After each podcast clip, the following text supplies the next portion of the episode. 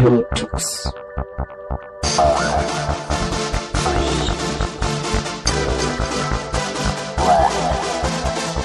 The German Linux Radio, the German Linux Radio.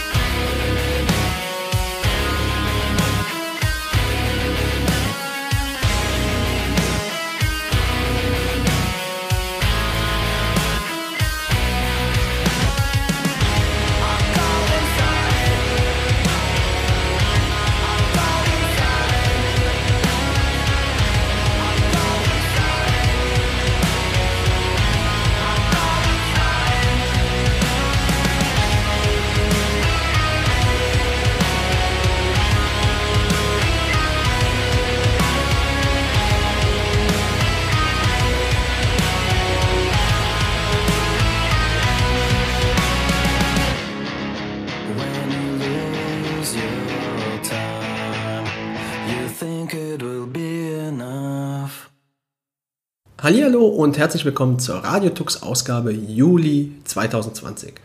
Es ist wieder Sommer, es ist warm, wir hatten heute über 30 Grad. Ich habe leider auch wieder zu spüren bekommen, dass Züge nicht fahren, weil der Sommer kommt ja so überraschend. Und hier würden wahrscheinlich Freddie Frinton und seine Partnerin May Warden sagen, same procedure as every year. Natürlich haben wir auch in dieser Ausgabe wieder einige Beiträge für euch und beginnen möchte ich mit einer Frage. Woran denkt ihr, wenn ihr Bengal JS hört? Als Robert gesagt hat, er macht dazu einen Beitrag, dachte ich, okay, seit wann ist unser FreeBSD-Guru im JavaScript-Framework-Bereich unterwegs? Als ich mir den Beitrag dann angehört habe, habe ich gemerkt, oh, das hat ja gar nichts damit zu tun. Was das genau ist, das wird er euch jetzt erzählen. Servus, hier ist der Robert und heute will ich mal nicht über FreeBSD oder Unix sprechen. Heute möchte ich gern über Bangle.js sprechen oder JS. Ähm, Bangle.js, das klingt irgendwie nach einem neuen Dateiformat oder eine Programmiersprache. Nein, ähm, bei Bangle.js handelt es sich um eine Hackable Smartwatch, also eine Uhr, die man selbst programmieren kann. Und ähm, laut Aussage des Herstellers soll sie sogar die erste Open Source Hackable Smartwatch sein. Gut, ähm, ja, ein paar Fakten dazu.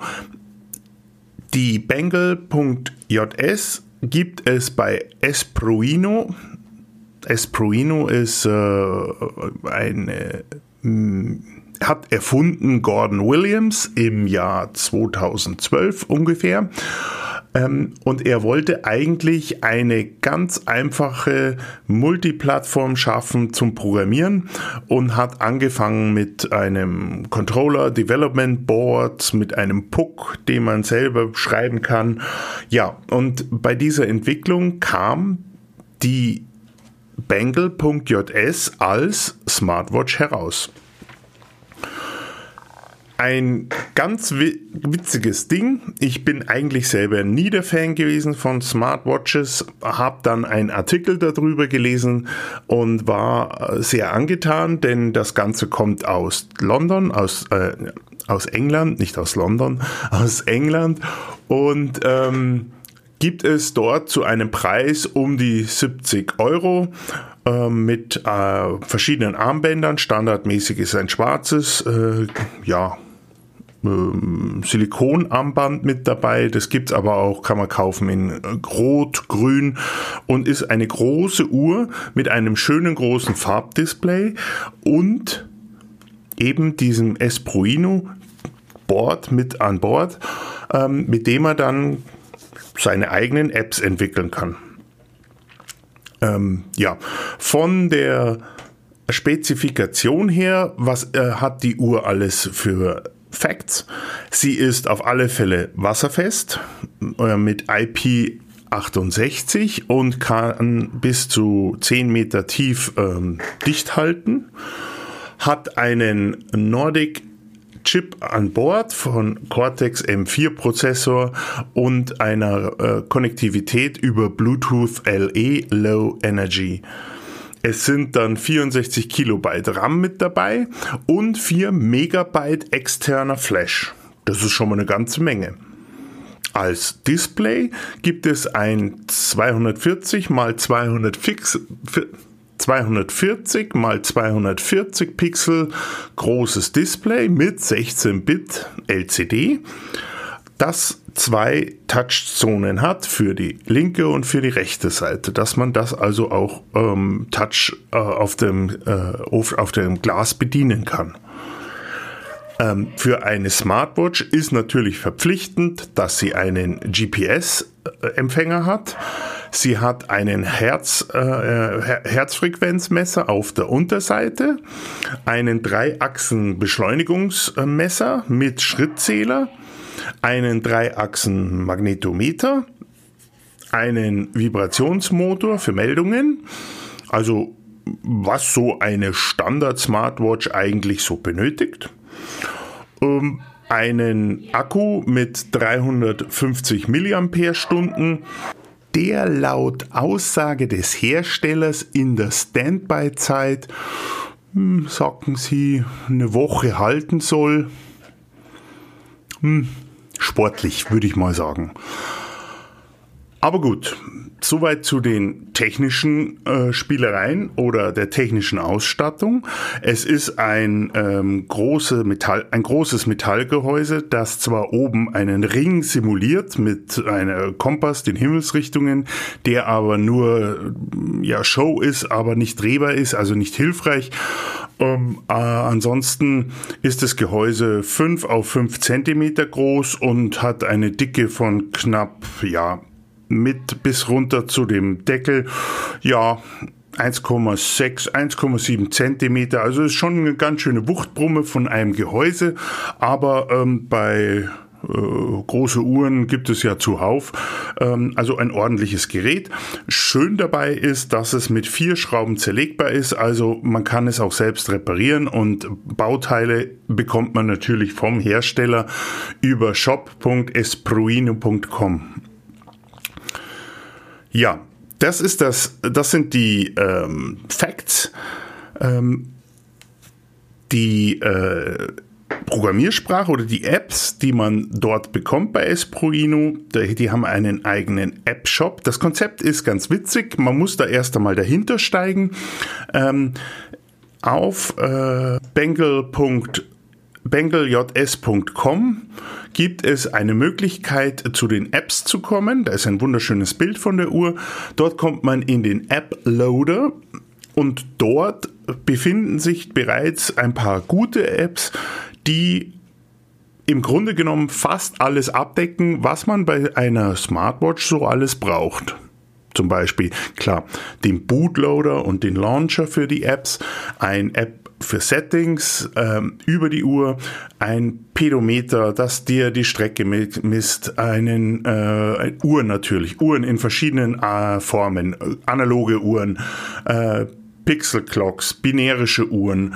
Ähm, es gibt äh, verschiedene Tools, äh, wie zum Beispiel ein Herzfrequenzmesser in Echtzeit, dass du also, dass man in, man aktiviert das App und man sieht den Herzrhythmus, je nachdem, wie gut die Uhr auf dem Handgelenk sitzt. Äh, man kann das Ganze aber auch tracken lassen. Also das Pedometer, das eben aufzeichnet, die 24 Stunden oder solange du möchtest und äh, die Schritte zählt und die auch grafisch anzeigen lassen kann. Man kann den Herzrhythmus aufzeichnen lassen und das Ganze eben abspeichern in der Uhr und später weiterverwenden. Nur, und da muss man eben drauf kommen, da habe ich etwas lang gebraucht, um es zu verstehen. Die Webseite bangles, bangaljs.com-apps Schrägstrich ist auch wie äh, bei Google der Play Store. Das heißt, um Daten dann von der auf die Uhr zu bringen, hat man kein WLAN, sondern man benutzt Bluetooth. Also muss man ein Device haben. Das kann ein Standrechner sein mit Bluetooth, ein Laptop oder eben auch ein Mobiltelefon. Ruft man diese Seite auf und äh, dann kann man eine Bluetooth-Verbindung von der Seite auf die Uhr machen. Aus meinen Erfahrungen heraus geht das eigentlich nur jetzt auf der Android-Seite mit äh, Chrome der Firefox wird da nicht unterstützt, der kann das nicht, aber im Chrome geht es dann sehr zuverlässig. Man kann also dann über diesen Shop zum einen die Bilder, äh, die Apps hochladen, durch einfachen Klick auf das Pfeilchen. Man kann Favoriten setzen, wenn man Apps hat, die man gerne äh, wiederhaben möchte. Man kann äh, schnell suchen danach und es gibt zum Beispiel die Möglichkeit der Internationalisierung. Da gibt es die Möglichkeit über den Punkt Languages die deutsche Sprache auch auf die Uhr zu laden, ähm, einfach um hier ähm, schnell auf die deutsche Sprache umzuschalten. Wer ungern Englisch haben möchte oder eine andere Sprache, kann das hier machen. Das Problem ist eben, es zu verstehen, wie es funktioniert. Das war mir erstmal nicht klar und auch, ähm, ja, habe da etwas länger gebraucht. Selbst das Uploaden der Firmware wird über äh, Bluetooth gemacht. Dafür kann man äh, entweder das direkt aus der App machen, aus der aus dem App Store, sage ich jetzt mal, den App Loader, oder man kann andere Tools hinzunehmen, wie von dem Hersteller eben empfohlen, gibt es hier ein gutes App, das nennt sich äh, jetzt muss ich gerade mal schauen, NRF Toolbox, das wird äh, empfohlen von den Herstellern. Das ist eine Toolbox, mit der man über DFU, also Datenfer DFÜ, Datenfernübertragung eben dann auch über Bluetooth äh, flashen kann, den Device, und dann eben auf die aktuelle Version bringen kann.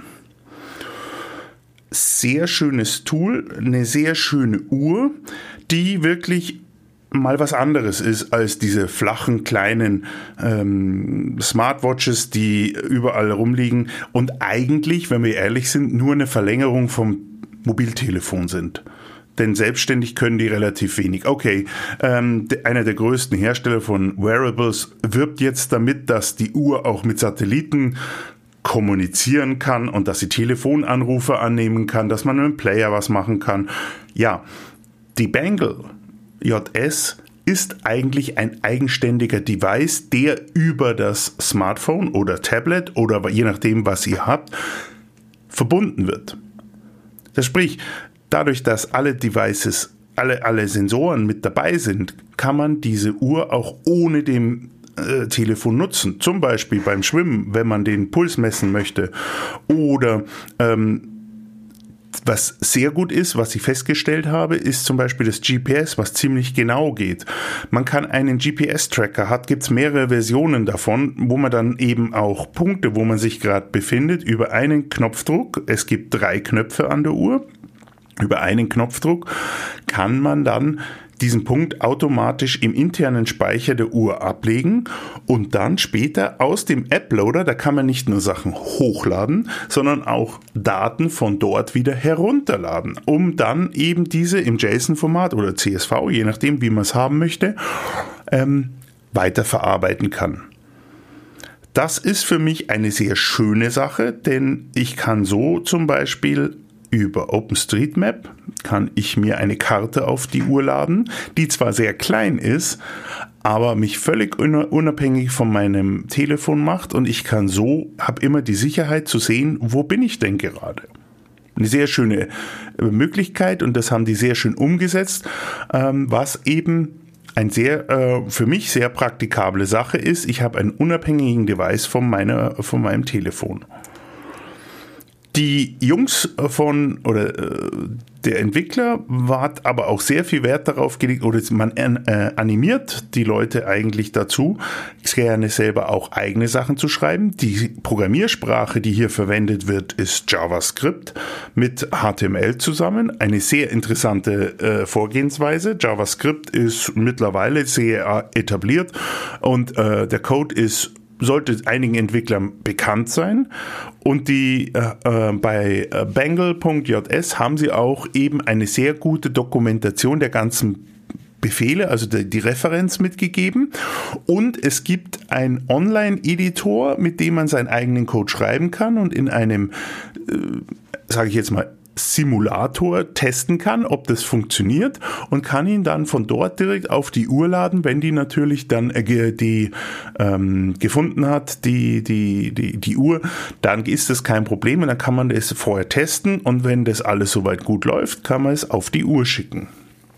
Also auch hier eine pfiffige Idee. Natürlich kann man sich das Repository, also die gesamten Apps, die es gibt, diesen App-Loader komplett im Git herunterladen. Man kann die klonen, das empfehlen die auch, ähm, und äh, seinen eigenen App-Loader machen. Mit, da unterstützen sie einen in einer Anleitung, wie man das bei GitHub klont und auch über Pages dann für sich aktiviert. Und äh, das ist meiner Meinung nach eine sehr schöne Sache, weil man natürlich dann sein eigenes Repository hat, das man sich herunterladen kann, bei dem man dann auch die Apps korrigieren kann oder auch eigene Apps so in den Shop hineinlädt, die dann erst einmal durch ein Review von Ihnen ähm, betrachtet werden und bei, wenn die als gut befunden wurden, übernommen werden hier für, ähm, für, die, für das Hauptrepository und dann auch allen anderen Benutzern der Bangle-Uhr eben dann zur Verfügung stehen. Eine sehr schöne Sache ähm, und macht das Ganze spannend, gerade für jemanden, der ähm, sich ein bisschen abheben möchte von dem Mainstream und eine eigene Uhr haben möchte, die eben dann schon auch was Besonderes ist.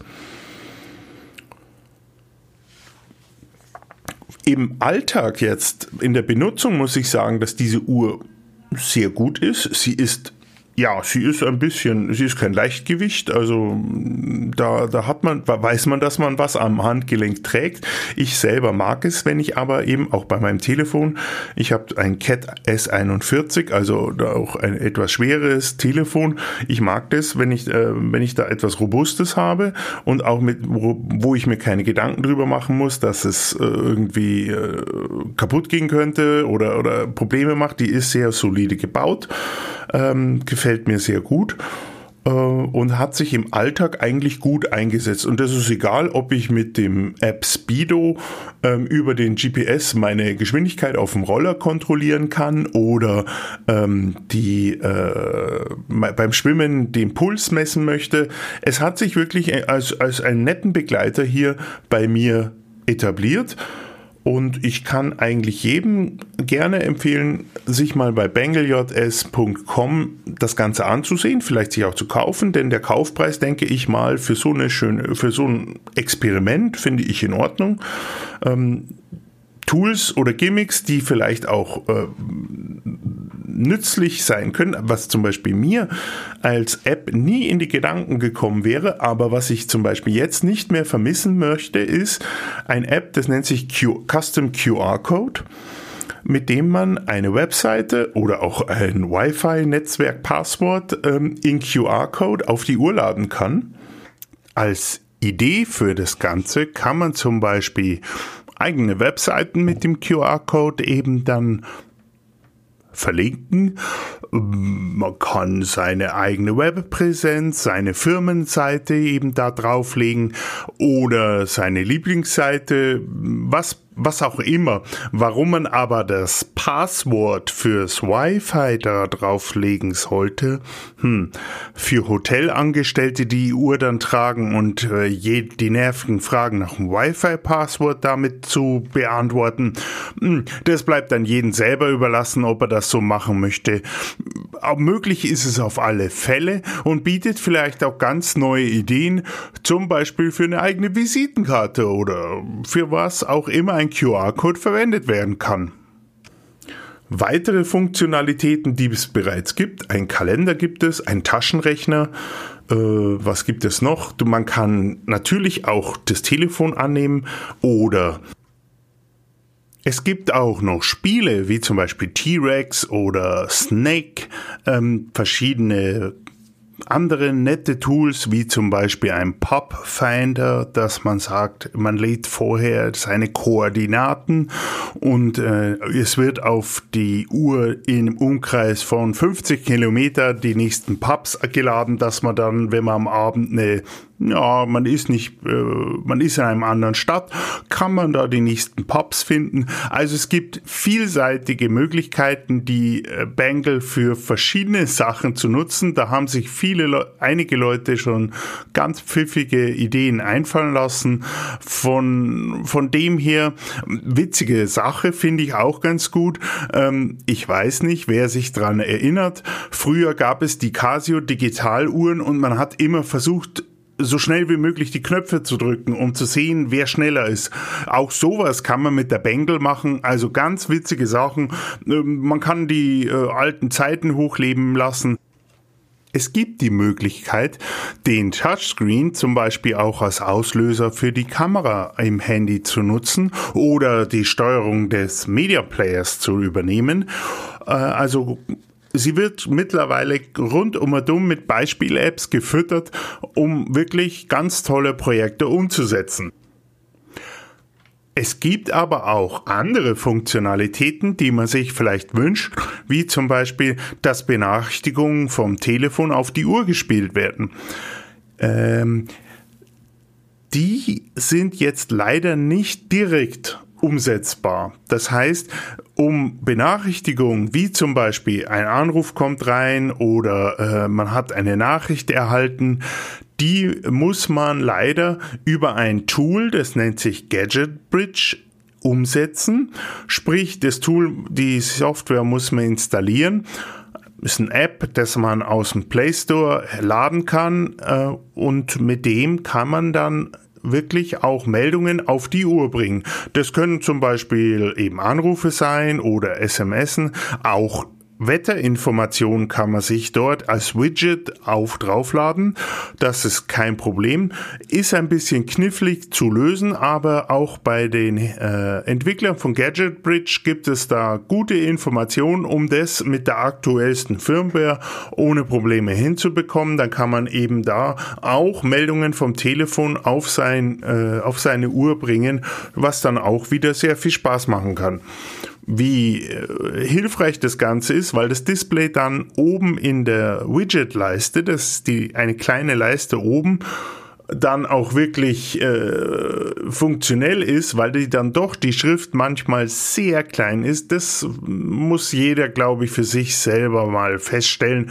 Aber auf alle Fälle kann man hier unabhängig mit Open Source Software sich auf alle Fälle ein Wearable Tool zulegen, ohne dem, mit dem man dann, ohne dem, mit dem man dann auch eben die Vorzüge einer Uhr und einer Smartwatch wirklich gut nutzen kann. Für mich ist die Bangle.js ein sehr nützlicher Begleiter, der sehr viel Spaß macht, ähm, mit Ladezeiten oder Zyklen oder Durchhaltezyklen von drei bis vier Tagen, ganz okay. Dafür gibt es ein Ladekabel, das mit Magneten dann hinten angeschlossen wird und an einem, kann man auch an einer Powerbank bei 350 Milliampere-Stunden ähm, braucht man nicht viel da kann man dann auch wirklich einen zuverlässigen Begleiter haben, der nützliche Informationen eingeben kann und mit dem man sich doch ein bisschen absetzen kann von dem Mainstream von Devices.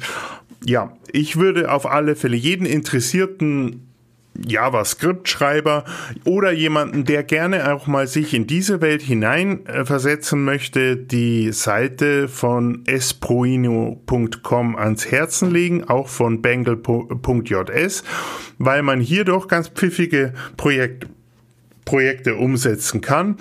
Und vielleicht sehe ich ja da mal in meinem Repository das eine oder andere App von einem Zuhörer. Und ähm, ja, äh, freue mich dann vielleicht, weil dann ähm, ganz witzige Spiele oder eine ganz neue Uhr als ähm, App mit zur Verfügung steht. Und allen, die eigentlich nur eine Uhr haben möchten, die robust ist, die ja auch ein bisschen Spaß macht Schaut euch die Uhr an, ich finde sie ganz gelungen und mit der Ausstattung, die es bereits gibt, kann man da schon recht viel machen und auch, ja, kann man die das Internet der Dinge auch ähm, ja in sein Leben lassen, ohne dass irgendwer das Ganze abhört, nach sonst wohin schickt und man doch hier ein bisschen was Modernes auch an seiner Hand hat. Ansonsten viel Spaß noch weiterhin, der Robert.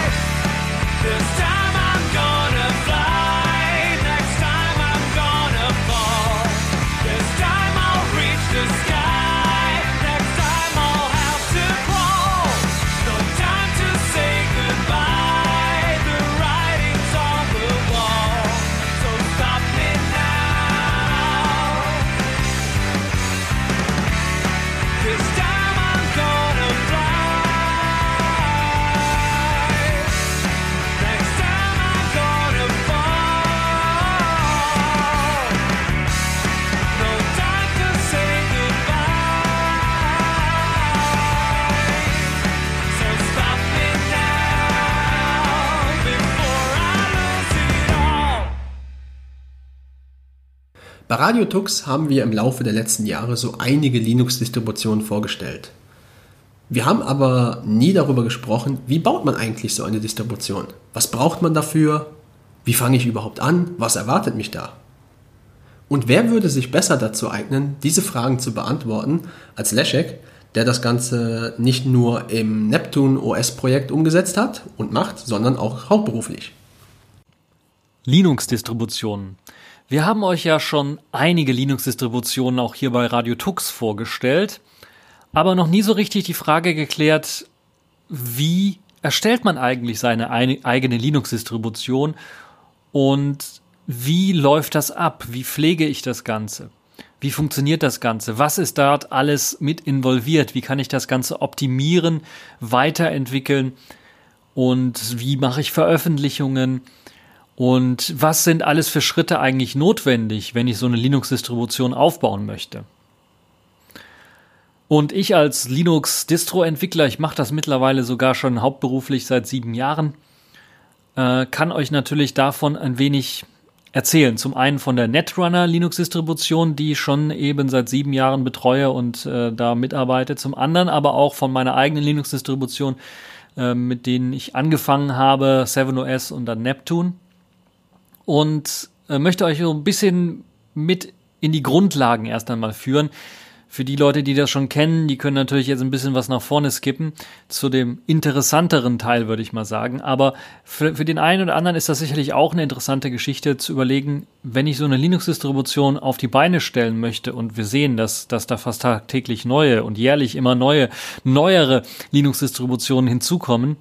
Wie mache ich das? Wie fange ich das an? Nun, es gibt zwei Wege, die man da bestreiten kann. Den harten Weg und den etwas leichteren Weg. Der harte Weg würde heißen, ich mache das, was Debian, OpenSUSE, Fedora oder Red Hat und viele andere in den 90er Jahren gemacht haben. Sie haben von Grunde auf eine neue Linux-Distribution entwickelt. Das heißt, zur Linux-Distribution gehört eben nicht nur das System auszuliefern auf einem Live-Medium oder einem Image, das man herunterladen kann, sondern eben auch das Packen, das Bereitstellen von Software. Und wenn man eben eine Linux-Distribution von Grunde aufbauen möchte, muss man sich überlegen, wie möchte ich meinen Nutzern Software anbieten. Und dann gibt es den Weg von Gentoo oder auch teilweise von Arch Linux, wo dann eben nur Quellpakete ausgeliefert werden. Also der Quellcode einfach nur paketiert wird und so ausgeliefert wird, dass er eben für den Benutzer relativ einfach dann in dem Fall auf seiner Maschine gebaut werden kann, so dass er das Programm dann nutzen kann. Die andere Methode ist einfach zu sagen, ich baue das schon mal vor für den Nutzer, der muss sich also dann nur noch den direkt ausführbaren Code herunterladen, also das Programm herunterladen und nicht den Quellcode des Programmes und selber bauen. Und das ist ein wichtiger Punkt, den man auf jeden Fall auch nicht außer Acht lassen sollte. Und auch einer der Gründe, weshalb viele Linux-Distributionen, die jetzt auf den Markt kommen, auch immer neuer auf den Markt kommen, eben keine Linux-Distributionen sind, die von Grunde auf alles neu aufbauen, sondern Linux-Distributionen sind, die sich gedacht haben, okay, diesen schwierigen Part, den Part, der sehr, sehr viele Leute benötigt, Debian, Red Hat, OpenSUSE, Ubuntu und wie sie alle heißen, die haben ganz, ganz viele Leute, die daran arbeiten, diese Pakete einzupflegen, sogenannte Maintainer, die daran arbeiten, nicht den Quellcode selber zu checken, aber zumindest Sicherheitspatches mit einzupflegen, also verantwortlich zu sein für die Sicherheit eines Paketes, wie beispielsweise dem Webbrowser Firefox aber auch dafür zu sorgen, dass die Kompatibilität mit dem System gegeben ist und wenn mal etwas nicht baut, dann auch die richtigen Leute anzuschreiben und zu sagen, hier, mein ähm, Paket baut nicht, weil die Abhängigkeit, die du betreust, nicht richtig funktioniert oder zu alt ist, kannst du das mal aktualisieren. Das ist die Aufgabe eines Maintainers und da braucht es ganz, ganz viele von. Glücklicherweise gibt es viele bezahlte, aber auch viele Freiwillige, die sowas in den verschiedenen Linux-Distributionen, den bestehenden bereits machen. Und aus dem Grunde gibt es eben ganz, ganz viele neue Linux-Distributionen, die diesen Aufwand scheuen zu machen und zu sagen, ich nehme eine Linux-Distribution schon mal, die all das schon hat, die all diese Pakete, diese ganzen Programme und die Maintainer schon hat und baue darauf auf einfach mein eigene, meine eigene Linux-Distribution. Und so gibt es eben viele Linux-Distributionen, die auf Debian basieren beispielsweise, einige, die auf OpenSUSE basieren oder auf Fedora basieren und viele andere Linux-Distributionen, die auf Arch Linux zum Beispiel basieren und die einfach eben auf dieser Distribution, die es schon gibt, mit all den Paketen und dem Management der Pakete und dem Maintainer und der Software, die schon da existiert, aufbauen und dann eher ihr, ihre Kreativität, ihre Arbeit auf die Oberfläche oder auf das Design oder auf einen speziellen Zweck dieser Linux-Distribution setzen. Es gibt ja auch Linux-Distributionen, die zum Beispiel nur rein dafür vorgesehen sind oder gedacht sind, auf einem kleinen Singleboard-Computer wie einem Raspberry Pi oder einem Odroid ein Media Center zu errichten. Also die Möglichkeit zu haben, dass ihr diesen kleine, kleinen Singleboard-Computer an einen Fernseher anschließen könnt und dann eure Netflix-Serien sehen könnt oder Spielfilme und äh, Serien äh, sehen könnt oder vielleicht was rumbrausen könnt. Also die rein darauf optimiert sind, dass das zum Beispiel mit der Fernbedienung bedient werden kann. Und das sind dann solche speziellen Linux-Distributionen, die gemacht werden. Andere, die haben sich gedacht, okay, wir möchten jetzt eine Linux-Distribution bauen, die speziell für Kinder geeignet ist, wo also viel Buntes mit dabei ist, wo viel einfach, sehr einfach zu bedienen ist, aber wo wir auch direkt Software ausliefern, die für Kinder gedacht ist, wo Kinder einfach Lernprogramme haben, die beispielsweise jemand, der im Büro arbeitet, überhaupt nicht gebrauchen könnte. Und so spezialisieren sie sich darauf, das möglichst kindgerecht zu gestalten und für Rechner für Schulen zum Beispiel bereitzustellen. Das gibt es also auch. Also diese ganzen Spezialgebiete, die eventuell abgefrühstückt werden. Das gleiche gilt eben auch für Audio. Es gibt äh, Sachen, die speziell für Audio optimiert sind, die extra Treiber, extra Programme drin haben, um bestimmte Audio-Interfaces ansteuern zu können und Audiobearbeitung zu ermöglichen. Und all das bietet eben dann die Möglichkeit, eine eigene Linux-Distribution speziell für einen Fall zu erzeugen. Worüber ich jetzt allerdings reden möchte, wo ich die meiste Erfahrung mitgemacht habe, sind Linux-Distributionen, die, die darauf optimiert sind, für den Desktop-Nutzer, für den ganz normalen Otto-Normalverbraucher am Laptop, der ähm, einfach mal seine E-Mails checken möchte, Videos anschauen möchte, im Internet rumbrausen möchte äh, vielleicht mal ähm, Musik abspielen möchte oder vielleicht sogar mal bearbeiten möchte, so ein bisschen, vielleicht mal ein Home-Video oder sowas bearbeiten möchte, ein paar Bilder, einfache Bilderbearbeitung machen möchte, ähm, mit der Möglichkeit dann auch vielleicht professioneller reinzugehen. All das ist das, worauf wir uns konzentrieren. Das ist das, wo ich schon seit Jahren dran arbeite, so eine Linux-Distribution äh, Distributionen dann zu machen, also die einfach für den normalen Benutzer sind, äh, die nichts für den Server geeignet sind, die nicht so sehr als Media Center gedacht sind, sondern die eben für die Alltagsaufgaben am Rechner gedacht sind. Dazu zählt beispielsweise Office, Musik, Video, Spiele und Co. Und um sowas zu machen, muss man sich natürlich dann auch Gedanken machen, was möchte ich eigentlich aufsetzen. Das heißt, wenn man eine Linux-Distribution entwickelt, ist eben der Hauptgedanke erst einmal, was ist das Ziel? Für wen entwickle ich diese Linux-Distribution? Und wenn man das geklärt hat, wir haben jetzt gesagt, Otto Normalverbraucher, Desktop, ähm, bei Neptune beispielsweise ein, ein Schwerpunkt in Multimedia, ein bisschen was mehr gesetzt. Und so kann man halt eben an den verschiedenen Slidern eventuell, also den verschiedenen Schiebereglern, Einstellungen machen, um halt so ein System zu erzeugen. Und wir haben Neptune und Netrunner nicht aus dem Nichts kreiert, sondern wir haben uns gedacht, okay, wir haben kein so großes Team, dass wir eine eigene Linux-Distribution auf die Beine stellen könnten, die komplett von Grunde auf neu entwickelt, sondern wir basieren unsere Arbeit auf dem, was bereits schon besteht. Und wir wollen mit unserer Arbeit, die wir dann on top draufbauen, auch nochmal darunter Leuten helfen, eventuell Sachen zu aktualisieren oder benutzerfreundlicher zu machen. Das ist also so der Grundgedanke hinter der ganzen Geschichte, weil Open Source natürlich auch immer was mit Kollaboration zu tun hat, man also die Zusammenarbeit fördern möchte. Und da macht es natürlich Sinn, wenn man auf der Arbeit eines anderen aufsetzt, dann dem auch etwas zurückzugeben. Feedback ist das einfachste.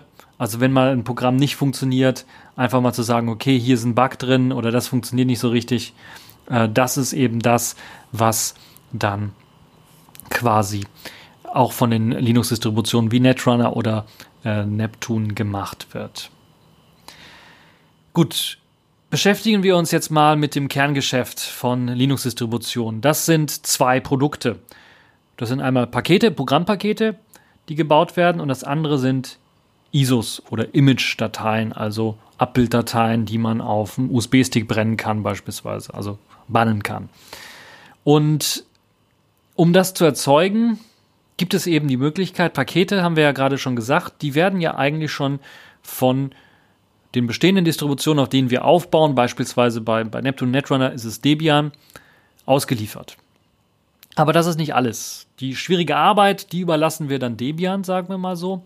Also die ganzen großen Pakete zu basteln, äh, zusammenzubauen, um äh, Desktop-Programme fertig zu machen und so weiter und so fort. Was wir aber ausliefern wollen, ist natürlich eine eigene Identität. Das heißt, wir müssen auch eigene Pakete bauen. Eigene Pakete, die unsere Identität der Distribution ausliefern. Dazu zählt zum Beispiel das Artwork, aber auch unsere eigene Konfiguration, die wir für den Desktop einsetzen wollen. Daneben können wir natürlich auch äh, Pakete basteln, die als sogenannte Meta-Pakete einfach nur unsere Programmauswahl, die wir auf unserem Desktop haben wollen, installiert. Das müssen wir eben auch auswählen. Aber vielleicht auch ein paar Tunings oder Tweakings machen, die wir brauchen, um unsere Distribution so zu haben, wie wir sie haben wollen. Beispielsweise wollen wir unsere Distribution möglichst kompatibel haben zu der aktuellen Netzwerktechnologie, die so ein Otto-Normalverbraucher eventuell im Haushalt hat. Und dazu zählen zum Beispiel NAS-Laufwerke, die dann vielleicht immer noch mit dem Samba-Protokoll 1 arbeiten und das ist mittlerweile, glaube ich, nicht mehr aktiviert in Linux. Aber wir würden dann zum Beispiel hingehen, wenn wir genügend Nutzer haben, die sowas, sowas haben, wo wir das wissen, würden wir einfach sagen, okay, wir aktivieren das wieder in unserer Distribution, um es den Nutzern einfacher zu machen.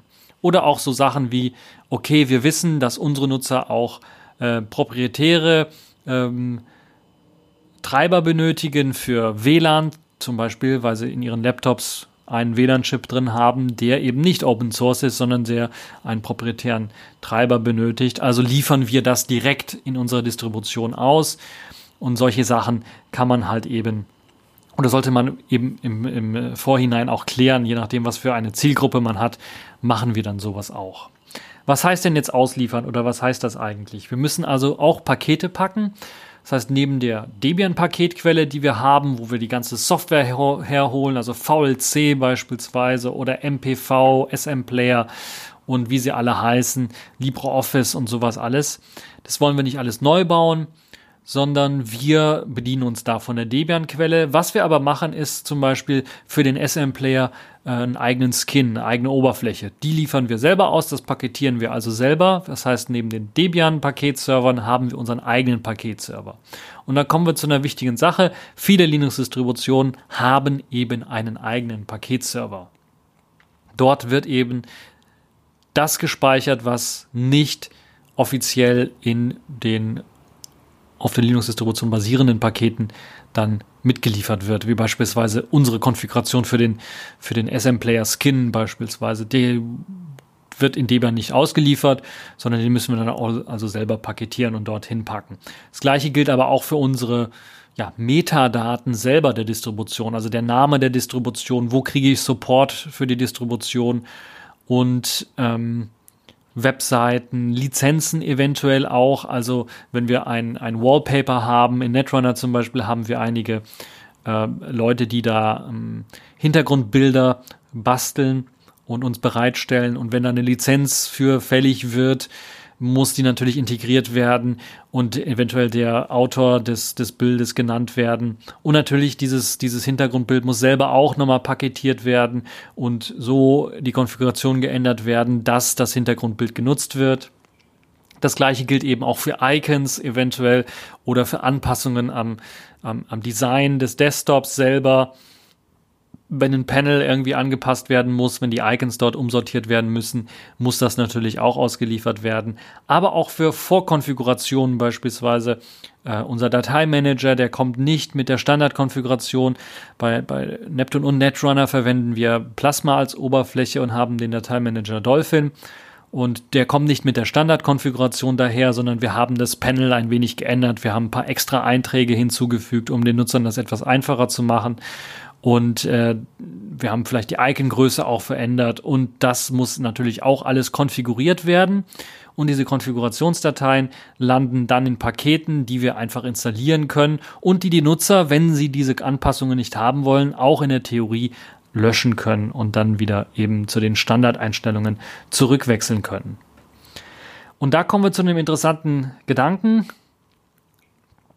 Nämlich, was passiert, wenn wir diese Pakete alle haben? Dann müssen wir natürlich auch ein ISO oder ein Image basteln. Also heutzutage sind es meistens immer noch ISO-Images, die gebastelt werden, also Abbilddateien, die eigentlich für CDs oder für DVDs gedacht waren, original, mittlerweile aber immer mehr eben auf USB-Sticks gebannt werden, um das System ähm, als Live-System anbieten zu können, aber auch installierbar zu machen, weil heutzutage die meisten Live-Systeme eben auch Installationsmanager beinhalten. Ja, und dazu gibt es natürlich mehrere Möglichkeiten, das vernünftig zu machen. In Neptune kann ich sagen, ist die Auswahl an Paketen, die wir selber basteln, zusammenstellen, relativ gering, so dass das Ganze manuell durchgeführt wird. Manuell Paket bauen auf einem lokalen Rechner. Das ist relativ einfach, solange wir eben nur bestimmte Konfigurationsdateien antasten und bestimmte ja, Artworks nur antasten, ist das relativ einfach gemacht. Aber das ist nicht so elegant. Und in Netrunner beispielsweise, wo wir ein bisschen was mehr Ressourcen haben, arbeiten wir dort mit einem sogenannten Continuous Integration System. Also einem System, das für uns Entwickler, die an so einer Linux-Distribution arbeiten, die Arbeit einfacher macht. Wir haben natürlich bei Neptune und bei Netrunner in dem Fall unser, unseren Quellcode oder unsere Paketquellcodes äh, und die Konfigurationsdateien, unsere Artworks und teilweise auch Programme, die wir ausliefern, die haben wir natürlich alle im Quellcode irgendwo abgespeichert. In dem Fall auf GitHub zum Beispiel liegt dann der Quellcode rum. Und wir wollen natürlich nicht jedes Mal, wenn jemand ein Update macht für ein Programm, einfach sagen, okay, ich muss das runterladen, muss das manuell zusammenbauen, muss das dann wieder hochladen auf unseren Paketserver, wo unsere Pakete dann lagern, sondern wir wollen, dass das automatisch geschieht weil wir eben so ein System haben, wo wir Versionskontrolle machen, also wie Git und dann auch wissen, okay, wenn ein neues Update reinkommt, äh, dann möchte ich gerne, dass dann auch auf einem Server automatisch dann gesagt wird, okay, dieses Paket, da ist ein Update, das lade ich mal runter und baue das Paket und lade das automatisch auf unseren Paketserver hoch. Das macht die Arbeit deutlich einfacher, könnt ihr euch vorstellen, wenn ich also massig an, Kon an, an Konfigurationsdateien ändern muss äh, und dann nicht alles selber bauen muss, äh, spare ich einfach Zeit und kann mich anderen äh, Problemen widmen. Und dazu gibt es eben ein Continuous Integration System und wir nutzen das sogenannte DCI, das Debian Continuous Integration System. Und das benutzt eben unseren Quellcode für Pakete, der in dem Fall auf GitHub lagert und lädt den automatisch runter. Wenn ich also auf Git einen neuen Commit mache, wird automatisch das komplette Paket nochmal runtergeladen auf unserem Continuous Integration Server. Der Quellcode wird gebaut, zu einem Paket zusammengeschnürt und dann wird dieser, dieses Paket hochgeladen zu einer Paketquelle das klingt ja zum, ziemlich ordentlich, aber hat natürlich so einen kleinen Pferdefuß. Was passiert, wenn auf einmal die Konfigurationsdatei falsch war? Oder das Programm nicht richtig gebaut worden ist oder das Programm Fehler hat immer noch oder ein neuer Fehler aufgetaucht ist. Das wollen wir nicht automatisch in unsere Paketquelle hochladen, wo alle Benutzer dann ihre Updates bekommen, weil das würde dafür sorgen, dass äh, dann natürlich die Benutzer kaputte Updates bekommen. Wir wollen das ja vorher testen. Deshalb haben wir zwei Paketquellen im Grunde genommen oder zwei Paketserver. Das eine ist ein interner Server, wo wir also dann das, was frisch gebaut worden ist, direkt dort hochladen. Und den internen Server benutzen wir dann auch, um selber zu testen und zu sehen, okay, dass die Software baut jetzt vernünftig, die Konfigurationsdatei oder die Konfigurationsänderung funktioniert richtig oder das Wallpaper ist an der richtigen Stelle, hat die richtige Größe, richtige Farben und so weiter und so fort. Äh, oder die Änderung hier macht das Programm XYZ nicht mehr startbar oder was auch immer. Das kann ja immer mal passieren. Und das testen wir also intern mit unseren internen Paketquellen. Und erst wenn der Test bestanden ist, sagen wir, okay, wir haben jetzt einen Zustand erreicht mit unserer Paketquelle und dem einen Paket, was wir aktualisiert haben, dass wir sagen können, wir kopieren dann die Änderungen, die wir gemacht haben, rüber auf unseren Live-Server, unsere eigentliche Paketquelle, wo die Benutzer darauf zugreifen können. Und so wird das jetzt in dem Fall auch gemacht. Ähm, in Netrunner machen wir das so. Und dort gibt es eben einige verschiedene äh, Paketquellen, die wir haben. Und wir machen dann das Ganze auch so, dass wir äh, das zur besseren Unterscheidung auch so machen, dass wir verschiedene Kategorien haben für unsere Pakete. Also wir haben zum einen natürlich die Pakete, die wir haben verschiedene Linux-Distributionsvarianten. Wir haben eine Core-Version in Netrunner, die also eher eine abgespeckte Variante ist. Wir haben eine Desktop, eine volle Variante mit, mit allen möglichen Programmen. Wir haben aber auch Varianten, die für kleine Singleboard-Computer gedacht sind. Und da macht es natürlich keinen Sinn, dass wir alles nur eine Paketquelle verwenden für alle diese Varianten und sondern wir haben das so ein bisschen aufgeteilt. Und das hat großen, den großen Vorteil, dass wir dann sagen können, okay, wir können gleichzeitig zum Beispiel sagen, ich möchte eine neue Konfiguration auf dem Netrunner Desktop testen und auf Netrunner Core testen. Und das können wir dann gleichzeitig machen, weil wir eben unterschiedliche ähm, Branches im Grunde genommen nutzen für die Paketquellen. Weil dann gibt's halt eben die Möglichkeit, das zu machen oder einfach eine unterschiedliche Paketquelle dafür äh, unter dem gleichen Server äh, einsetzen können. Und so kann man relativ einfach testen und das Ganze dann auch rüber kopieren in das Live-System, wo dann alle Benutzer eventuell dann, äh, je nachdem, ob sie es wollen oder nicht, die Pakete bekommen. Wie werden Pakete automatisch gebaut? Das ist auch eine interessante Geschichte. Es gibt viele Automatisierungstools heutzutage. Eines davon ist zum Beispiel Jenkins. Da kann man relativ einfach äh, sich Skripte zusammenbasteln, die dann auch automatisch in der Lage sind, Pakete zu bauen. Also da ist schon ein bisschen was Bastelarbeit äh, notwendig und muss gegebenenfalls auch geupdatet werden, dass auch automatisch die Versionsnummer eines Paketes dann erhöht wird, wenn eine neue Version des Paketes heruntergeladen wird, also des Paketquellcodes heruntergeladen wird dass automatisch die Abhängigkeiten richtig gesetzt sind. Das sollte in den meisten Fällen so, Fällen so sein. Und natürlich dann auch, wenn das Paket fertiggestellt ist, ähm, soll es natürlich dann auch hochgeladen werden. Dazu gibt es natürlich auch äh, Skripte, die das Ganze dann automatisch dann in unsere interne ähm, Softwarequelle hochladen. Wie sieht das aus mit dem Bauen der Pakete selber, weil wir wollen das ja auf dem Server selber eventuell nicht immer bauen, auf dem Betriebssystem des Servers, weil da könnte eventuell, ihr kennt ja Server, läuft meistens etwas veraltete Software. Äh, was wir machen und großzügig einsetzen, sind Docker-Container. Also im Grunde genommen ganze kleine Betriebssysteme in einem Container ausgeliefert. Und wir haben kleine Betriebssystem-Container, die wir ausliefern, die rein nur dazu dienen, unsere Pakete zu bauen. Das hat den großen Vorteil, dass wir sicher gehen können, wenn wir alles in diesen Docker-Container bauen, dass alle unsere Programme und alle unsere Pakete, die wir bauen, alle unter der gleichen Basis gebaut worden sind. Wenn ich das bei Neptune beispielsweise mache und dort äh, auf meinem Live-System einfach was ein Paket bauen würde, dann würde es natürlich die Abhängigkeiten dieses Live-Systems äh, benutzen. Also das System, was gerade bei mir auf dem Laptop läuft, das das würde das benutzen. Und das kann dann eventuell sein, wenn ich ja was Neues selber kompiliert habe, dass es dann auf einmal abhängig ist von diesem selber kompilierten. Und wenn ich das den Nutzern dann liefere, funktioniert das Ganze nicht mehr.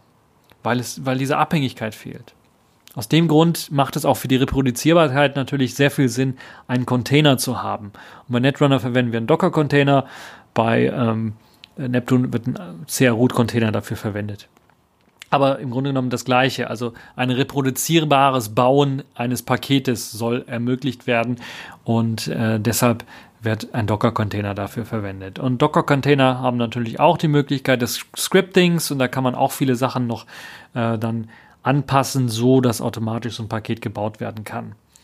Wenn wir das, das, das Tolle an der ganzen Geschichte ist, wir können nicht nur, äh, das ist eben das Tolle, äh, durch diese Automatisierung nicht nur x86, also Intel und AMD-Pakete bauen, sondern auch für diese Singleboard-Computer, die meistens mit ARM ausgestattet sind, haben wir auch die Möglichkeit, ein Quellpaket zu nehmen und sagen, hier in unser automatisches System, wir werfen das rein und ich möchte für x86, aber auch für den ARM-Computer die Binärdateien, die die äh, Pakete haben.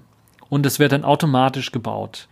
Und dafür wird natürlich unterschiedliche Docker-Container verwendet, um das zu bauen. Aber ich habe am Ende dann die unterschiedlichen Plattformen, die ich abdecken kann. Ihr seht also die Mächtigkeit des Systems und des Paketbaus. Und viele dieser Grundlagen werden auch in vielen großen Linux-Distributionen heutzutage schon so gemacht, dass da also nicht ein Hacker irgendwie auf seinem eigenen privaten Rechner das Paket baut, sondern dass da in irgendeiner Form ein automatisches Bausystem dahinter steckt und ein reproduzierbares Bauen. Gerade bei Debian wird das, da wird sehr, sehr stark drauf Wert gelegt. Wie kriege ich denn jetzt nun, wenn ich die Pakete alle gebaut habe und die auch in den Repositories drin stecken, wie kriege ich denn jetzt ein Image aus diesen Paketen? Wie kriege ich jetzt ein ISO-Image aus den Paketen? Das Tolle an der Geschichte, diese Frage haben nicht nur die Linux-Distributionsleute sich heute gestellt, sondern auch vor ein paar Jahren und haben über die Jahrzehnte hinweg eigene Tools gebaut, um natürlich auch deren eigene, also Debian beispielsweise oder auch Ubuntu, deren eigenen Arbeitsablauf, eine, eine, eine ISO-Image zu basteln für eine Linux-Distribution, dann zu automatisieren. Und da, die haben das so gemacht, dass es universell fast möglich ist und dass natürlich auch andere diese Tools mitbenutzen können. Das ist wieder ein großer Vorteil von Open Source und freier Software. Und in dem Fall sieht es so aus, dass zum Beispiel Debian die sogenannten Live-Build-Scripts hat also eine Skriptsammlung, eine Bash-Skript-Sammlung im Grunde genommen, die automatisch ein System für uns basteln kann. Und das ist das, was wir verwenden. Das ist das, was äh, wir verwenden ähm, und was uns dann mit ein paar Konfigurationsdateien für diese Live-Scripts dann direkt unsere ISO-Image basteln kann. Das heißt, was muss in diese Konfigurationsdatei rein? Zum einen natürlich unser Name der Linux-Distribution, wie soll unsere Linux-Distribution heißen? Zum anderen aber auch, was sind die Paketquellen? Und da kann man angeben, okay, wir haben die Debian-Paketquellen, die wollen wir haben, aber wir haben auch unsere eigenen. Die können wir auch angeben. Und dann müssen wir eventuell dann auch noch unseren Verschlüsselungskey äh, mit äh, reinpacken äh, oder unseren Signierungskey für die Paketquelle mit reinpacken, damit das dann ähm, auch ordentlich geprüft werden kann, dass die Pakete tatsächlich von uns kommen. Und wir haben aber auch die Möglichkeit zu sagen, okay, der Bootloader muss angepasst werden. Wir wollen auch, dass unser System auf EFI mit Secure Boot starten kann. Dann müssen wir das auch anpassen. Wir haben die Möglichkeit zu sagen, okay, wir wollen ein anderes äh, Theming verwenden für unseren Bootloader. Das kann also auch in den Konfigurationsdateien angepasst werden. Und wir können natürlich auch Spezialsachen noch hinzufügen, die beim Bauen eines, ähm, eines einer Linux-Distribution dann ausgeführt werden. Beispielsweise gibt es einige Programme, die Lizenzvereinbarungen eventuell anzeigen oder die Konfigurationsabfragen machen, während man sie installiert. Das ist natürlich bei einem automatischen Bauen eines, äh, einer Linux, eines Linux-Images immer nervig, wenn ich da dann vorsitzen muss und dann immer warten muss, bis jetzt der Screen mit der Abfrage kommt, ja, akzeptierst du die Lizenz oder äh, hier konfigurier mal das und das. Und deshalb kann man natürlich dann auch in der Konfiguration der Live-Build-Scripts sagen, okay, hier diese Lizenz soll akzeptiert werden oder diese Konfiguration soll vorausgewählt werden, wenn das und das Paket installiert wird. Das wird also auch noch gemacht. Und dann natürlich zum Schluss auch noch die Signierung des Ganzen. Das heißt, das ISO-Image wird ja gebaut und dann wollen wir natürlich auch, dass das ähm, vernünftig signiert ist. Das äh, kann auch gemacht werden, so dass wir dann eben die Möglichkeit unseren Nutzern bieten können, zu checken, ist diese ISO-Datei tatsächlich von uns oder hat die da irgendjemand man in the middle mäßig verändert. Das kann alles eben auch überprüft werden. Und ja, im Grunde genommen heißt das, wir haben ein weiteres Automatisierungssystem bereits schon da, das mit einfachen Skripten dann im Endeffekt ein Image herauswirft. Das kann ein ISO-Image sein, das kann aber auch ein ARM-Image sein für die Singleboard-Computer, je nachdem, was wir haben wollen. Haben wir also ein perfektes System. Wir haben ein System, ein Continuous Integration System, das von dem Quellpaket, was wir selber bauen, ein Binärpaket bauen kann und aus dem Binärpaket äh, oder das Binärpaket hochladen kann zu einer zum Paketarchiv und aus den Paketen aus dem Paketarchiv können wir mit dem zweiten Modul automatisiert ein ISO-Image oder ein Raspberry Pi oder allgemeines ARM-Image basteln oder herausgeben lassen, das dann der zweite Automatisierungsschritt ist. So enden wir dann mit einer fertigen Linux-Distro. Naja, nicht ganz. Das, was wir dann haben, wenn wir das zusammengebastelt haben, ist erstmal ein ISO-Image, das als Kandidat für eine fertige Linux-Distro gilt. Dann wird natürlich das Ganze auch ausprobiert und das könnte man theoretisch auch nochmal automatisieren. Ich weiß, dass äh, KDE Neon zum Beispiel da ein Automatisierungs- und Testtool hat, was dann automatisch auch testen kann. Ja, wenn ich dieses ISO-Image jetzt habe, dann wird das automatisch hochgefahren in der virtuellen Maschine und wird automatisch geguckt, funktioniert das Installationsprogramm, äh, ist der Desktop vollständig da, das kann alles automatisiert werden auch nochmal.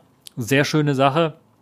Was wir dann machen, weil wir nicht allzu tiefgreifende Veränderungen haben, gerade was den Desktop angeht, sondern meistens sind es nur Konfigurationsoptionen hier und da, ein paar neue Programme, die wir hinzufügen ähm, oder einfach ein Artwork, was wir austauschen. Und da ist das Testen also etwas einfacher. Da testen wir das auch manchmal gerne auf unseren eigenen Maschinen und wenn dann keine Bugs mehr gefunden werden irgendwann, können wir diese ISO-Image-Datei einfach irgendwo hochladen.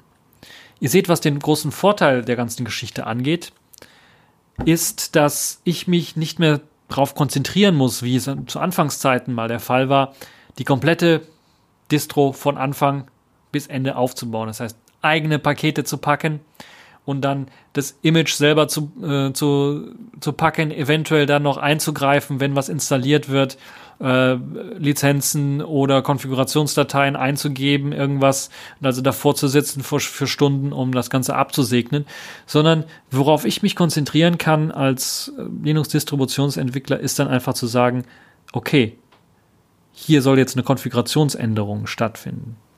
Da muss ich gucken, okay, wie funktioniert das? Wie kann ich die Konfigurationsänderungen durchführen? Manchmal muss man ein bisschen was suchen. Wo sind die Konfigurationsdateien? Was sind die Parameter, die ich einstellen muss? Darauf kann ich mich dann konzentrieren, das zu optimieren. Und dann sage ich einfach, ich lade den Code hoch. Und dann kann ich mich zurücklehnen, im Grunde genommen. Naja, ich widme mich dann anderen Problemen schon mal. Und der automatisierte Prozess arbeitet das Ganze dann ab, baut mir dann ein Paket und auch in vielleicht eine Stunde oder sowas dann auch ein fertiges ISO, je nachdem, wie ich es eingestellt habe. Und dann habe ich die Möglichkeit, einfach das zu testen. Und habe in der Zeit, wo das Ganze also automatisch gebaut wird, viele andere Sachen schon erledigt, die erledigt werden müssen. Das ist also der große Vorteil von Automatisieren und viele Linux-Distributionen machen das. Einige machen es noch nicht, also Neptune im Großteil macht es zum Beispiel noch nicht, aber das hat was damit zu tun, dass wir nicht so viele Änderungen haben, dass das notwendig ist. Und äh, viele Linux-Distributionen, die also eben auch nur wenig Änderungen haben, die machen, die haben solche automatisierten Systeme nicht. Andere haben das ein oder andere auch in automatisierter Form. Also ISO-Image bauen zum Beispiel ist zu Großteilen automatisiert ist je nachdem, wie viel an, ähm, Eingreifmöglichkeiten, manuelle Eingreifmöglichkeiten man haben möchte, je nachdem, wie viel Zeit man natürlich auch aufwenden möchte, eine Linux-Distribution aufzubauen, ist das alles möglich. Es ist sogar möglich, komplett automatisiert Linux-Distributionen zu bauen, ohne dass da irgendein Eingriff passiert. Bei Netrunner wird das so gemacht gemacht. Das heißt, wir ändern nur die Konfigurationsdateien und wir haben fast jeden Tag haben wir ein neues ISO-Image, was wir testen können. Äh, und äh, also jeden Morgen kann ich mir ein neues ISO runterladen und einfach mal testen, ob das noch funktioniert, ob alle Programme da sind äh, und kann dann auch die ähm, Änderungen in der Konfiguration oder die Änderungen an Paketen von Kollegen einfach mir mal anschauen und gucken, ob das funktioniert hat oder nicht. Hat also schon seine ganz großen Vorteile, so etwas automatisiert zu machen. Gerade bei größeren oder mittelgroßen Projekten ist das sicherlich sehr, sehr nützlich. Und so machen das eben auch viele Linux-Distributionen, wenn es darum geht, äh, Sachen auszuliefern. Und gerade wenn es darum geht, auch viele, da fragen sich einige, okay, wenn gerade die Leute, die vielleicht schon mal versucht haben, eine Linux-Distribution zu basteln, da steckt so viel Arbeit drin, wenn man es manuell machen möchte. Aber wenn ich jetzt sage, ich habe eine KDE Plasma-Version, ich habe eine GNOME-Version, eine XFCE-Version und ich habe da eine Version, ich habe da eine Version, wie machen die das? Wie haben, woher haben die die Zeit? Entweder haben sie ganz, ganz viele Leute, jeder für eine Version zuständig, oder sie haben eben ein Automatisierungssystem, was einem dann die ganzen Versionen ausspuckt am Morgen und dann testen sie einfach nur, ob es funktioniert oder nicht. Nun ja, mich würde mal interessieren, ob ihr schon Erfahrungen gemacht habt mit Automatisierung, auch bei Linux-Distributionen, was eure Erfahrungen damit sind. Habt ihr schon mal Docker verwendet, um etwas reproduzierbar, baubar zu machen? Habt ihr schon mal überhaupt Pakete gebaut? Wie sieht das da aus? Und war das hilfreich? War das interessant für euch, was ich hier erzählt habe? Wollt ihr vielleicht noch mehr davon hören? Weil es gibt natürlich eine Vielzahl von, ich kann da noch viel weiter ins Detail reingehen, was bestimmte Sachen angeht, wie wir das machen, gerade in, bei Netrunner und bei Neptune, äh, wo ich da ja schon seit Jahren da Erfahrung gesammelt habe, wie das Ganze dort abläuft und wie wir so eine Linux-Distribution basteln. Wie wir vielleicht auch mit ähm, unseren Nutzern umgehen, wie wir da ein Supportforum aufgebaut haben, äh, was so Tipps und Tricks sind eventuell und was so der Arbeitsaufwand eventuell angeht, den wir da reinstecken. Und all diese Feinheiten, das kann man natürlich auch nochmal, oder auch Probleme, die aufgetaucht sind. Das ist sicherlich auch ein sehr großes, interessantes Feld, ähm, weil natürlich solche gerade Automatisierungssysteme natürlich mit der Zeit wachsen und dann auch es gibt ja Automatisieren, äh, Automatisierungssysteme, die versprechen Automatisierung, aber es, es gibt kein Totschlagargument, es gibt keine super geniale Lösung, die alles abdeckt, sondern es sind immer Lösungen, die versuchen sehr generell viele Sachen abzudecken, aber die müssen immer angepasst werden auf eine spezielle Situation, die man hat mit einem bestimmten Produkt, was man erzeugt.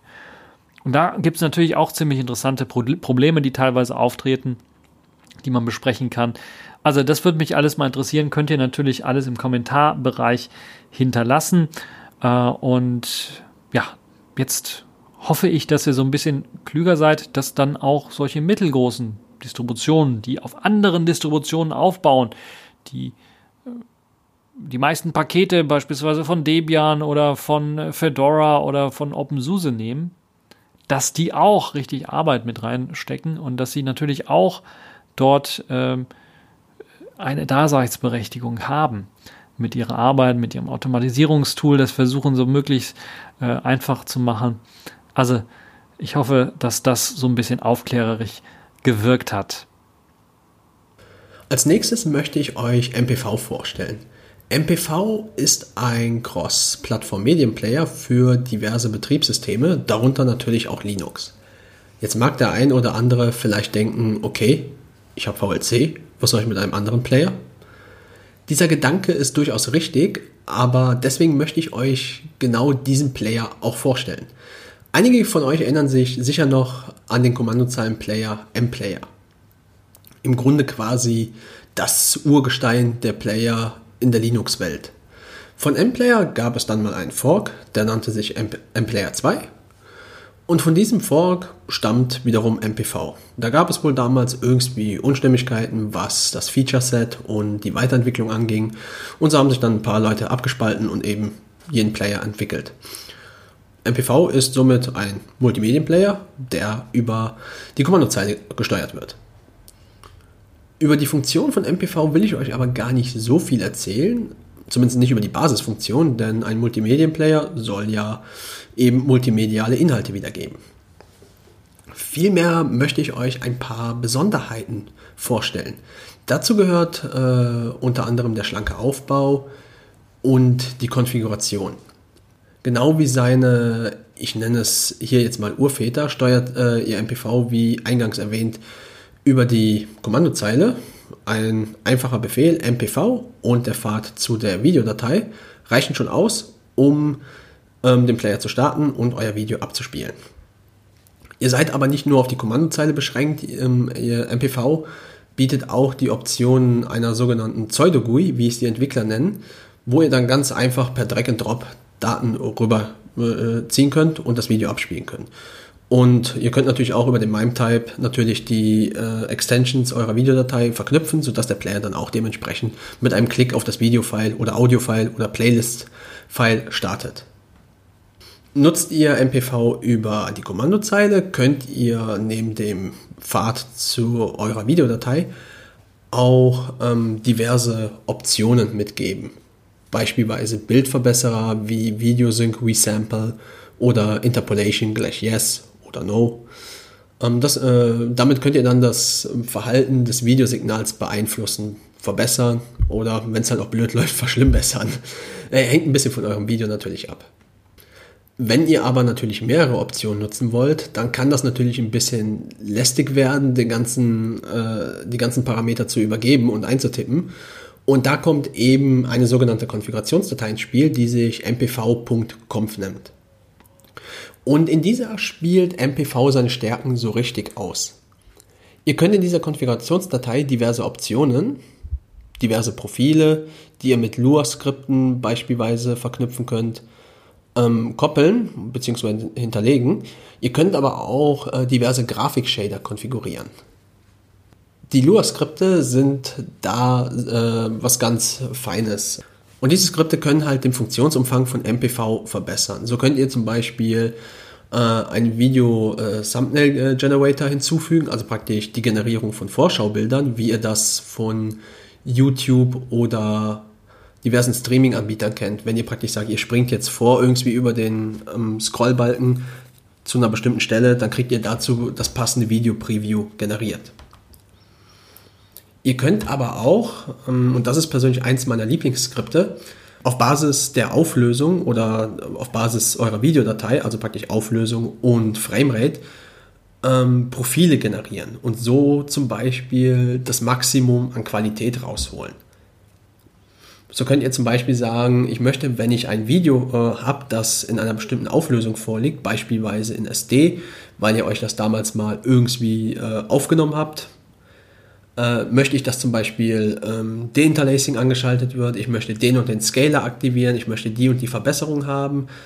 Und für ein Video, das zum Beispiel Full HD hat, weil ihr das zum Beispiel von YouTube äh, gedownloadet habt oder zum Beispiel von der Blender Foundation, so ein Film wie Big Bug Bunny, dann äh, möchtet ihr da vielleicht ganz andere Sachen aktiviert haben. Dass ihr eben zum Beispiel kein Deinterlacing habt, weil das ist wahrscheinlich ein progressives Bild. Ähm, ihr möchtet vielleicht kein Scaling aktivieren, weil ihr einen Full HD Fernseher habt oder einen Full HD Monitor und das Videosignal eben auch Full HD ist. Ähm, da gibt es halt sehr viele Möglichkeiten. Das kann sehr viel Spaß machen, damit zu spielen. Ähm, es erfordert aber auch durchaus ein bisschen Geduld, sowohl was dieses äh, Skript angeht, als auch was die Optionen von MPV angehen. Weil MPV ist ein sehr ich sag mal, optionsumfangreiches Stück Software. Es gibt sehr, sehr viele Optionen, sei es äh, die Videoausgabe, äh, ob die jetzt zum Beispiel auf OpenGL, auf Vulkan-Basis oder DirectID läuft, sei es äh, eben Debanding, äh, diverse Bildverbesserer, diverse Scaler, äh, C-Scale, T-Scale und, äh, und andere Sachen. Also da gibt es sehr, sehr viele Optionen und da muss man auch ein bisschen rumspielen. Und ähm, das, äh, mir persönlich macht sowas immer Spaß, aber ähm, das kann auch eine Geduldsprobe sein, weil da, da muss man wirklich, äh, wenn man das, ich sag mal, exzessiver betreibt, weil man zum Beispiel sagt, ich habe mein Multimediencenter auf dem Rechner äh, mit Kodi zum Beispiel und ich will MPV als externen Player einbinden, dann muss man da wirklich testen, weil ich hatte auch schon den Fall, dass ich ein Video ähm, konfiguriert hatte oder ein Profil konfiguriert hatte vielmehr für ein Video, eben zum Beispiel 1080p Signal äh, mit 30 Frames. Und da hatte ich dann diverse Optionen gesetzt. Das hat sehr gut funktioniert und dann habe ich ähm, das gleiche Video mal als 60 Frames äh, Download gehabt und dann war das nicht mehr so fluffig und äh, schnuffig und lief auch nicht mehr mit äh, 60 äh, Frames, sondern eben nur noch mit irgendwie zwei oder drei. Weil halt, äh, wie gesagt, ähm, die Framerate war eine ganz andere und da haben die Scaler, waren die Scaler dann doch ein bisschen zu viel für, für mein System. Das muss man dann ein bisschen ausprobieren. Das gleiche gilt auch für die GPU-Scaler. Ähm, GPU-Scaler könnt ihr euch ähm, so vorstellen, das sind halt im Grunde auch Bildverbesserer. Es gibt ähm, ähm, Grafikfilter für Luma Upscaling und Chroma Upscaling oder Downscaling. Ähm, das sind sehr verschiedene Sachen. Ähm, wer von euch äh, MadVR unter Windows kennt, der weiß, was ich meine. Also es, äh, das, können, das kann sehr hilfreich sein. Aber der Punkt auch hier ist, ähm, es muss zu eurem System passen. Denn ähm, gerade wenn ihr diese GPU-Filter nutzt oder diese Grafikfilter, äh, die halt auf der GPU laufen, dann ähm, kosten die unter Umständen sehr viel Power. Und ähm, wenn ihr mit einer Intel GPU unterwegs seid, beispielsweise in einem Notebook, und keine dedizierte Grafikkarte habt, dann kann das schon ähm, unter Umständen zu einem Problem werden, in Form, dass das Video eben nicht flüssig läuft, sondern eben äh, nur noch mit zwei, drei, vier Frames und ihr dann sehr viele Frame-Drops habt. Ähm, wenn ihr mit dieser Konfigurationsdatei spielen wollt, dann empfehle ich euch einfach mal auf GitHub zu schauen. Da haben viele User ihre mpv.conf hochgeladen. Die könnt ihr eigentlich benutzen und euch daran mal orientieren und so ein bisschen ausprobieren. Ich empfehle euch aber wirklich kein Copy and Paste zu machen, weil die meisten dieser Profile sind auch so ein bisschen an die Systeme der User äh, äh, herangeführt oder auch äh, auf deren Systeme abgestimmt. Also wenn ihr zum Beispiel dann seht, dass da eben so ein GSLS-Eintrag äh, stattfindet, also praktisch, dass so ein Grafikfilter ähm, verwendet wird oder so ein GPU-Filter, dann könnt ihr davon ausgehen, dass diese Person oder dieser User definitiv mit einer dedizierten Grafikkarte äh, getestet hat oder das auf eine dedizierte Grafikkarte äh, ausgelegt hat. Und wenn ihr dann eben, wie gesagt, nur mit zum einem Laptop und einer Intel-GPU unterwegs seid, dann wird das, wie gesagt, eher schlecht. Aber trotzdem empfehle ich euch, diese Konfigurationsdateien ruhig mal anzugucken und damit auch ein bisschen zu spielen und auszuprobieren, damit ihr ein Gefühl kriegt. Und ähm, das ist, wie gesagt, so ein bisschen der Vorteil von MPV, eben dieser Umfang, aber auch gleichzeitig der Nachteil. Weil, wie gesagt, ihr müsst da durchaus, wenn ihr das wirklich exzessiver machen wollt, weil ihr vielleicht sagt, ich möchte wirklich Top-Bildqualität, ähm, dann müsst ihr euch da wirklich ein bisschen mit auseinandersetzen. Und das kann halt Zeit kosten. Ähm, ein weiterer Vorteil von MPV ist äh, die Kapselung der Funktionen in einer Bibliothek, die sich libmpv nennt. Diese könnt ihr dann benutzen, um beispielsweise euren eigenen Medienplayer zu bauen. Oder vielleicht, weil ihr ein Programm habt, wo ihr Videovorschau oder eine Videovorschau machen wollt. Vielleicht, weil ihr zum Beispiel sagt, ich möchte gerne ein Videobearbeitungsprogramm schreiben, dann könnt ihr äh, libmpv benutzen, um da praktisch das einzubinden, um eben das Video abspielen zu können. Bekannter Vertreter ist hier zum Beispiel der Player Celluloid, der letztes Jahr, ich glaube im Dezember war das, mit Linux Mint 19.3 eingeführt wurde. Den Player gibt es schon etwas länger. Der ist jetzt, wie gesagt, seitdem der Standard-Player von Linux Mint und der setzt eben zum Beispiel auf libmpv im Backend. Das heißt, äh, das Playback übernimmt eben libmpv mit den Features von MPV und äh, die grafische Oberfläche ist eben dann von dem Projekt selber gemacht. Ähm, da müsst ihr aber auch ein bisschen gucken, ähm, denn gerade wenn ihr auf bestimmte Optionen setzt, die die Optik von MPV beeinflussen, dann kracht das für gewöhnlich bei libmpv. Da müsst ihr dann schauen, dass ihr dann äh, so eure Config vielleicht ein bisschen separiert, euch ein paar Kommentare reinschreibt und so sagt, das ist zum Beispiel Audio, das ist Video, das ist äh, UI oder Interface, dass ihr da entsprechend das dann auskommentieren könnt, damit das nicht äh, kracht. So, ihr seid jetzt äh, VLC-User, würde ich euch MPV empfehlen. Ähm, ich würde euch empfehlen, es äh, euch mal anzusehen. Vielleicht ist es was für euch, ähm, vielleicht gefällt euch die Schlankheit, weil es ist wirklich ein sehr schlanker Player. Man muss allerdings sagen, der Vergleich mit VLC hinkt äh, ein bisschen, weil VLC ist im Grunde sowas wie ein Alleskönner. VLC versucht immer äh, oder hat im Grunde so das Paradigma für sich, schmeiß mir einfach irgendein Multimedia-Format dahin, ich werde es mit großer Wahrscheinlichkeit abspielen können. Wahrscheinlich größer 95%. Das ist etwas, was bei äh, MPV nicht der Fall ist. Also ähm, es kann zum Beispiel sein, wenn ihr Videodateien öffnen wollt, also zum Beispiel, ich nenne jetzt mal so einen klassischen DVD-RIP, Der besteht ja im Grunde aus WOP-Dateien, der besteht aus IFO-Dateien. In diesen IFO-Dateien stecken praktisch so Metadaten drin, wo Kapitelmarken sind, wie die Untertitel strukturiert sind und so weiter und so fort. In den WOP-Dateien steckt das Videosignal gesplittet drin. Dann könnt ihr die WOP-Datei aufmachen, aber ähm, das IFO kriegt ihr eigentlich nicht auf, weil das beherrscht libMPV, libMPV bzw. MPV selber gar nicht. Anders als VLC. VLC kann das, weil es eben die entsprechenden Libraries äh, wie lib, DVD, Read und Co. an Bord hat. Das hat VLC, äh, VLC sage ich schon, MPV nicht an Bord und das ist auch tatsächlich nicht, nicht geplant, dass das in der Form unterstützt wird. Deshalb müsst ihr da so ein bisschen gucken, ob das wirklich was für euch ist. Im Einsatz mit Kodi oder zum Beispiel Plex, wobei ich glaube, Plex Medienplayer gibt es unter Linux gar nicht, bin mir gerade gar nicht sicher. Ähm, aber Kodi gibt es natürlich auf jeden Fall, wenn ihr da sagt, ihr möchtet das als externe Player nutzen. Das funktioniert. Das habe ich selber im Einsatz und bin damit auch ziemlich happy. Auch wenn ich da relativ viel testen musste, bis es mal funktioniert hat. So, wie kommt ihr jetzt an MPV ran? Also standardmäßig natürlich der Paketmanager eures Vertrauens ist wahrscheinlich immer so die erste Anlaufstelle. Ansonsten habt ihr eigentlich nur die Möglichkeit, euch das über Dritt- oder Fremdquellen zu besorgen. Es ist leider so, das MPV-Projekt selber bietet keine vorkompilierten Pakete an, sondern halt nur den Source Code und die Build-Tools, beziehungsweise ein Build-Skript vielmehr. Ihr müsst also, wenn ihr sagt, ihr wollt eine, eine aktuelle Version, dann müsst ihr euch im Grunde den Source Code runterladen und den bauen. Und das variiert jetzt auch ein bisschen, denn ähm, in der Regel gibt es halt nicht so oft einen neuen Release. So zwei bis dreimal im Jahr, würde ich sagen, gibt es halt einen neuen Release. Und ansonsten gibt es halt immer nur praktisch diesen Git-Head.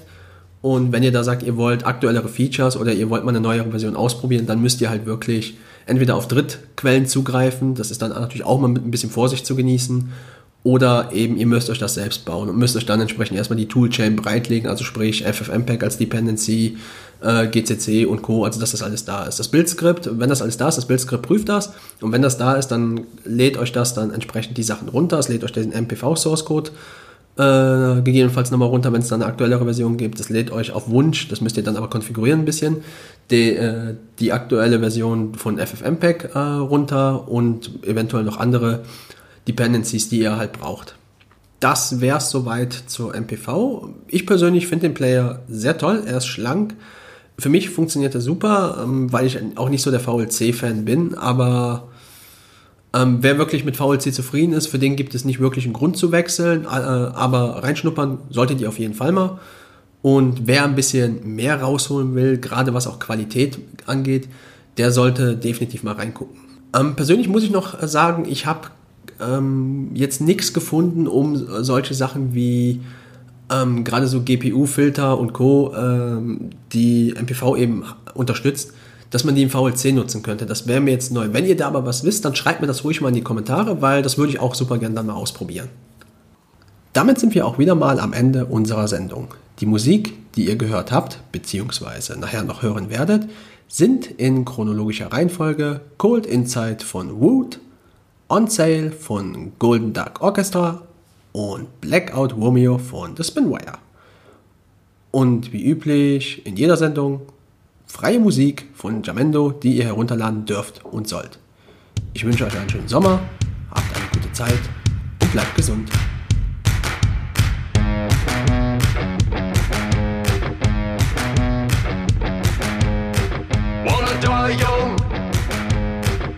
As late as I can. Wanna get messed up and go to Japan. I got the sizzle, but not the spice.